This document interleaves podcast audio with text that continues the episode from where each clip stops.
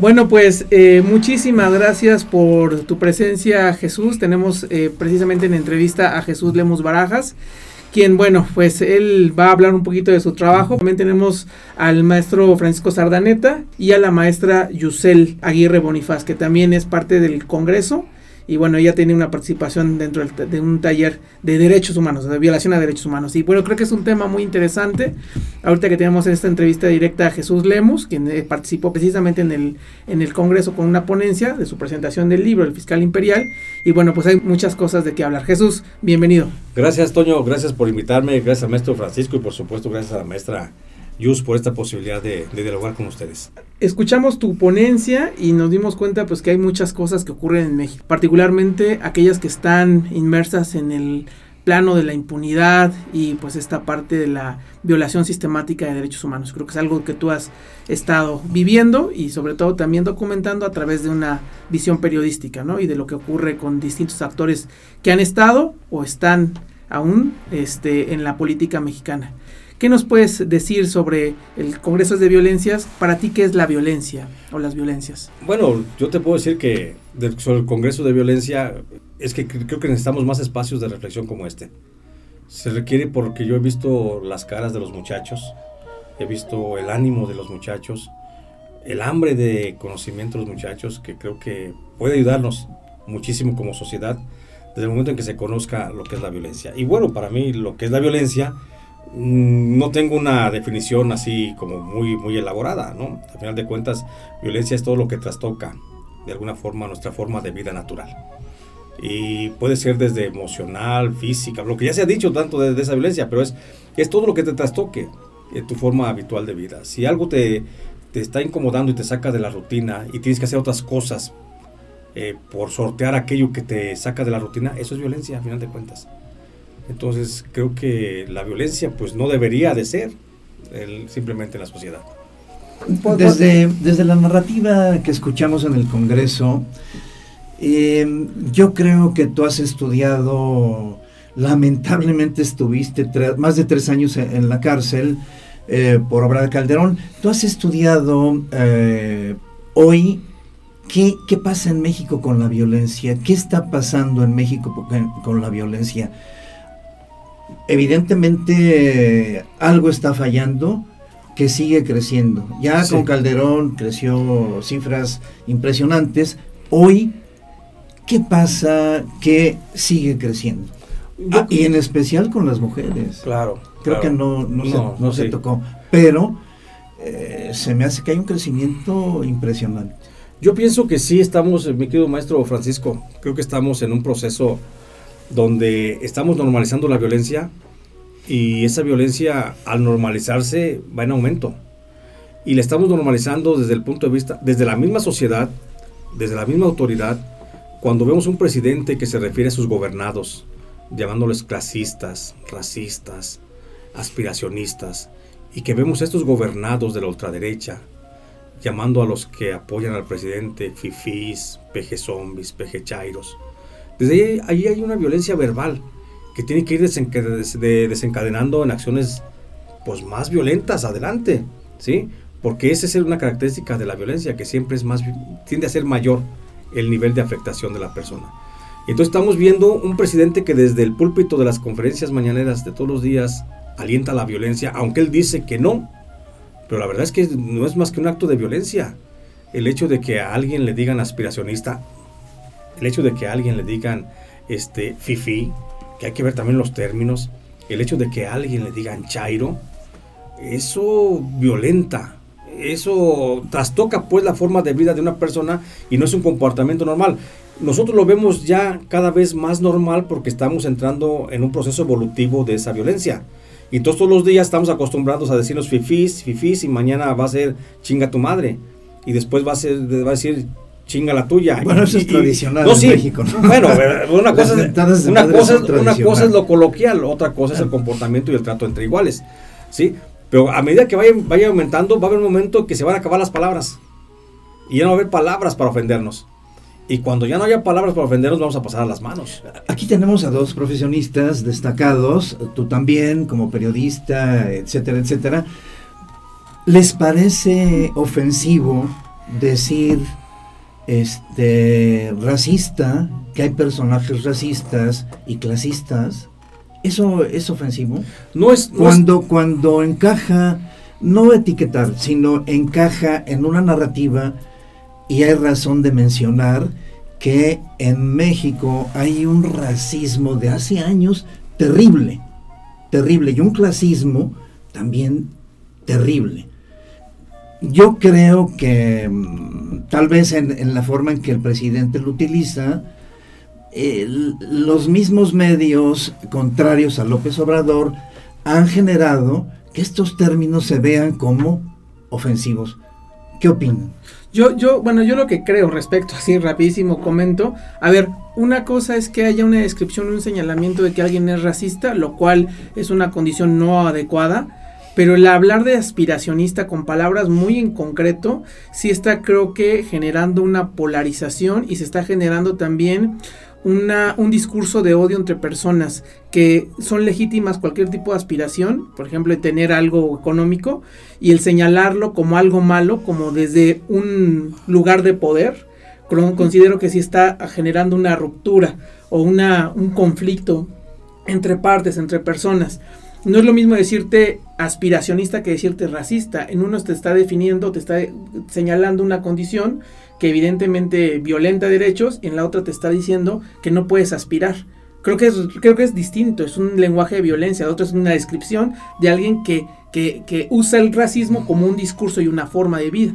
Yo creo que en la lucha de clases eh, siempre ha habido aspiracionismo. Las clases sociales siempre pero, creo, quieren aspirar a más. Yo, yo, yo diría que también importa mucho de quién lo dice. No tanto cómo lo dice, sino quién lo dice. No es lo mismo que un negro le diga a otro negro negro. Pero sí es ofensivo que un blanco le diga a un negro negro. O Sí, por eso, por eso, no es lo mismo. Entonces, no es lo mismo que un, hablando de lucha de clases, que un obrero le diga a otro obrero asalariado, no es lo mismo a que alguien que está arriba en la cúpula, en el poder, o que está desde las élites eh, capitalistas, le diga a alguien asalariado. Sí, Creo que, ya con esto termino, creo que aquí lo fundamental es quién lo dice. Sí. ¿Quién lo dice? No, no, no qué, qué dice, sino quién lo dice. Y si vemos que un presidente de la República, que no estábamos acostumbrados a que un presidente de la República, es más, en ninguna parte ningún presidente ofende a sus gobernados. Ninguna parte, partamos de ahí. Bueno, Macri.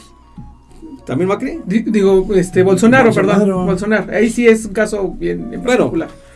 ¿Y, en qué concepto está Bolsonaro, no? Trump. Imagínate, no, imagínate al Papa hablando de a sus, feligreses, ¿no?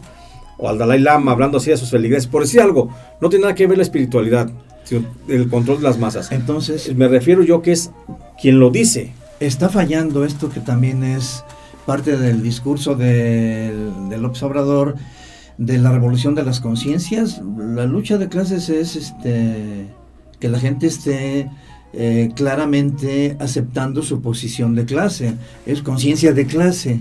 Sí, pero, pero a ver, una cosa es que tú reconozcas tu conciencia de clases, tu lucha de clases, pero que no te vayas contra la otra. O sea, la, la, lucha de clases consiste precisamente en que nosotros proletarios, trabajadores, debemos de reconocer que somos la, base laboral del país, punto. Yo estoy de acuerdo, estoy de acuerdo como pero, pero algo que dice el observador y como tú dijiste hoy en tu conferencia, en parte y en otras no. No, por supuesto, por supuesto. No, es que creo que aquí un punto bien importante es esta asimetría en el uso del poder. Y creo que ahí es donde radica este inicio del tema violento, del tema ofensivo. O sea, ¿por qué resulta ofensivo que te digan clasista o racista cuando en realidad, bueno, pues sí es un concepto que incluso desde la psicología utilizamos? O sea, tiene que ver con la forma en la que se está diciendo y como dice Jesús, quién lo está diciendo. Entonces, claro, cuando hay una línea totalmente vertical en el uso del poder y en el uso de las palabras y la importancia que tiene el lenguaje entre nosotros, pues claro que entonces ahí se torna violento, porque no es, o sea, una necesidad, ¿no? En la que se tenga que poner en estas palabras, como dices, a sus gobernados o al pueblo, llamémosle, ¿no? Como para darles este etiquetamiento, que sabemos que el hecho también de etiquetar a las personas, pues también está generando un asunto de violencia, y creo que aquí lo más grave es que viene desde una estructura del poder. En temas, por ejemplo, de psicología social, cuando hablas de algunos temas este, en, en la docencia, utilizas el término para describir eh, que en México ha habido tradicionalmente racismo y clasismo y otras cuestiones. Se usa de manera, pues no para atacar ni para violentar, sencillamente es un término que describe lo que sucede en realidad. Pero justamente Ya, lo estás diciendo.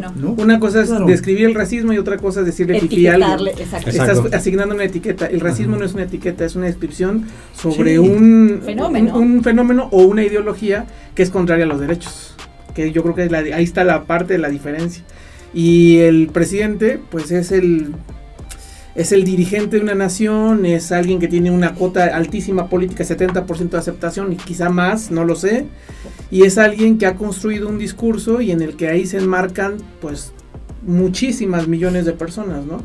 Que es la contraparte del discurso de la derecha, de la ultraderecha mexicana, que también es un discurso que no se dan cuenta de lo que expresan, lo discurso de decir indio patarrajada, eh, no, no lo, lo tienen tan normalizado que no se dan cuenta que lo que están diciendo es un discurso de odio puro Sí. contra otro discurso Sí, de odio que lo quiero poner. Y hay Claro. imitación, ¿no? Evidentemente el fenómeno de la imitación está ahí. Sí, que, que como te digo, y hay una normalización de este fenómeno y vamos a ir escalando porque lo vemos cada vez más normal hasta que ir escalando, escalando, escalando hasta que lleguemos. Hay una polarización, como bien decías, Sí, sí, hay sí. una polarización como la hay en Estados Unidos. En, en el, el- todo el mundo está No, en no, no, no, no, no, no, no, no, no, no, maestro Paco.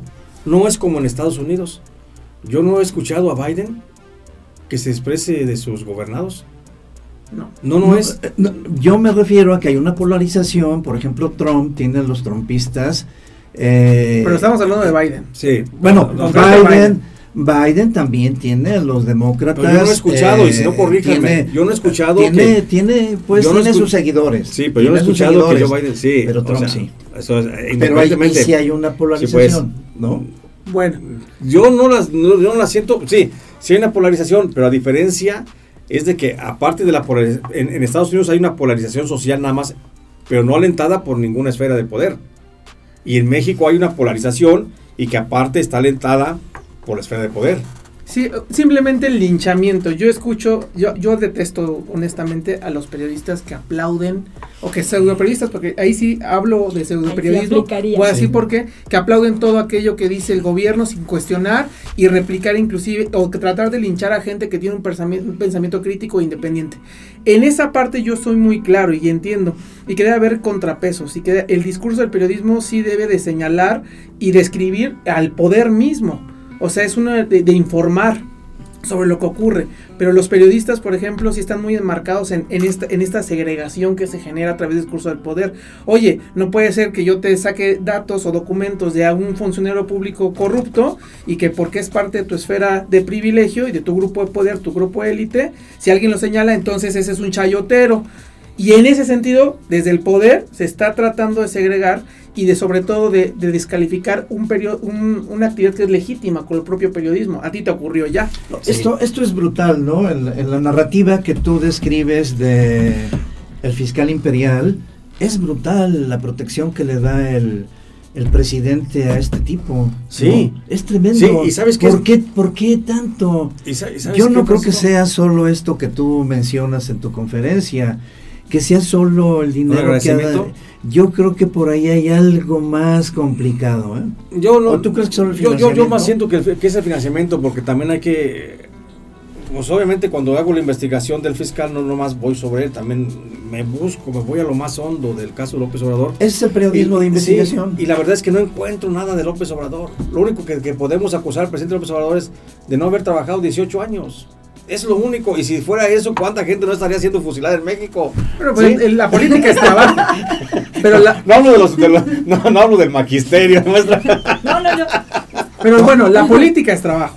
Sí, no, Es la política. trabajo político. Ah, bueno, relativamente. Bueno, hay que ver también que Es una- la definición del trabajo Claro. desde Carlos Marx, ¿no? Claro. Ah, bueno, en, en ese sentido no. Ay, no. En, en ese sentido no. Bueno, pues Por bien, eso, vamos. no, pero ya, nomás, nomás, nomás para, para, para decir el- lo que dice, lo que dice este Francisco, que la verdad es que yo no, no encontré, no encontré que López Obrador tenga, él, él, su familia, su núcleo primario, tenga nexos como oscuros de, los que pudiéramos sospechar de los que está siendo agarrado por la por la élite del, del ejército o por la por el fiscal general de la República. No.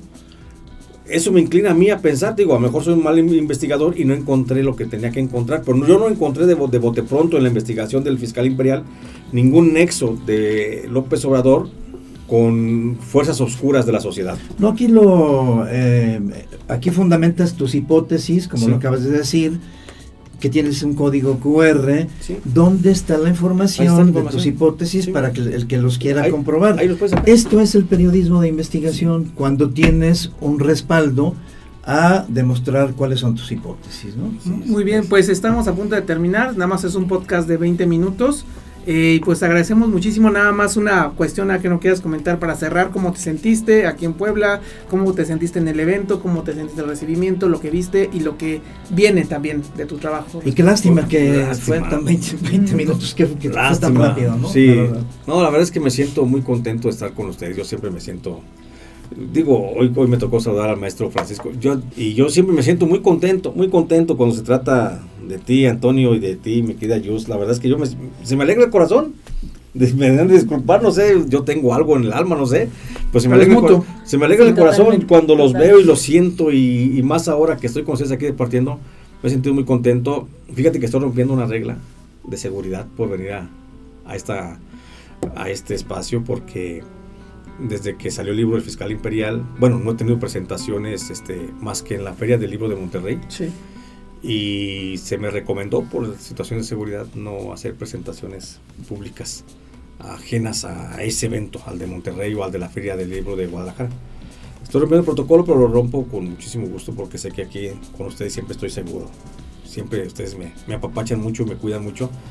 Mm, Pero me gustó más el contacto también con los muchachos, fíjate, porque los muchachos cada vez son como tan bien deseosos de, de escuchar voces, no digo expertas, pero voces que tienen otra, otra, otra trinchera a la de ellos y que eso les va a ayudar a nutrir, porque creo que ahí está, ahí está el joven, ahí está el futuro de México, los jóvenes. Y a mí me encanta siempre, siempre este, platicar con los muchachos porque no hay mejor tierra para sembrar. ¿eh? Perfecto, pues te agradecemos muchísimo. Alguien que le quiera Gracias. No, pues qué lástima que no te podemos ver y estás, estás restringido en todos los sentidos. Sería interesantísimo invitarte a platicar contigo y posiblemente serían horas. Claro, Horas, ahora ¿no? nos pasamos. Pero este, pues qué lástima. Bienvenido, gracias por comentar. Y, y, este, pues nuevamente un abrazo y gracias, ¿no? Hombre, gracias. Gracias a No, pues la yo qué más, sabes la admiración enorme que, que hay y la motivación que ha sido para, para mi propio desempeño ahora profesional. Y bueno, creo que vamos a hacer muchísimas cosas. Yo estoy encantada de que hayamos coincidido por, fin supuesto, en por fin, persona. por fin. Y bueno, pues agradecerte muchísimo la presencia, esta romper protocolos y, y bueno, pues de aquí a, a todo lo que sigue, ¿no? Gracias, Así que pues, gracias, muchas gracias también a los que escucharon, a Cristian por hacer el espacio posible como siempre y pues bueno, a las Muchísimas instalaciones. Gracias. No, muchísimas gracias. Bueno, Gracias, Estamos Cristian. viendo, gracias.